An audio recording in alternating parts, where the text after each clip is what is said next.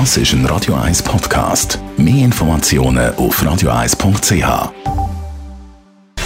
Gesundheit und Wissenschaft auf Radio 1. Unterstützt vom Kopfwehzentrum Irlande Zürich. www.kopfwww.ch wir haben da heute nämlich eine Studie zur Sonne oder besser gesagt zur Sonnenenergie. Und zwar zeigen ganz neue Berechnungen von der britischen Organisation Ember Climate, dass in der EU der Sommer jetzt 2022 so viel Solarstrom produziert worden ist wie überhaupt noch nie voran. Und zwar nicht nur in absoluten Mengen, das zwar auch, aber eben auch punkto Anteil von der Gesamtstromproduktion Europa. Konkret 12 Prozent von allem produzierten Strom in der EU sei Solarstrom gewesen, meldet Ember Climate.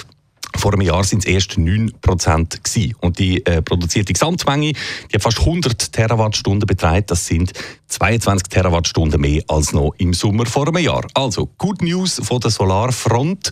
Und auch die Spitzenreiter, oder wie soll ich sagen, die Musterschüler vielleicht beim Solarstrom zu Europa werden in dieser Studie ausgewiesen. Ganz vorne haben wir die Niederlande, wo 23 Prozent ihrer Stromproduktion auf die Solarkraft entfallen, gefolgt von Deutschland, auch ein rechter Turbo, 19 Prozent, und Spanien mit 17 Prozent.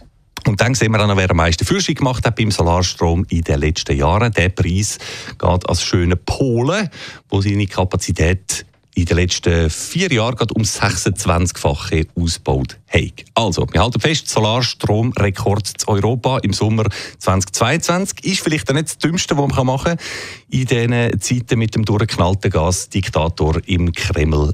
Und apropos, Amber Climate hat dann noch ausgerechnet, was die rund 100 Terawattstunden Solarstrom kostet, wenn man sie mit Gas hätte wollen oder müssen produzieren. Es sind knapp 30 Milliarden Euro.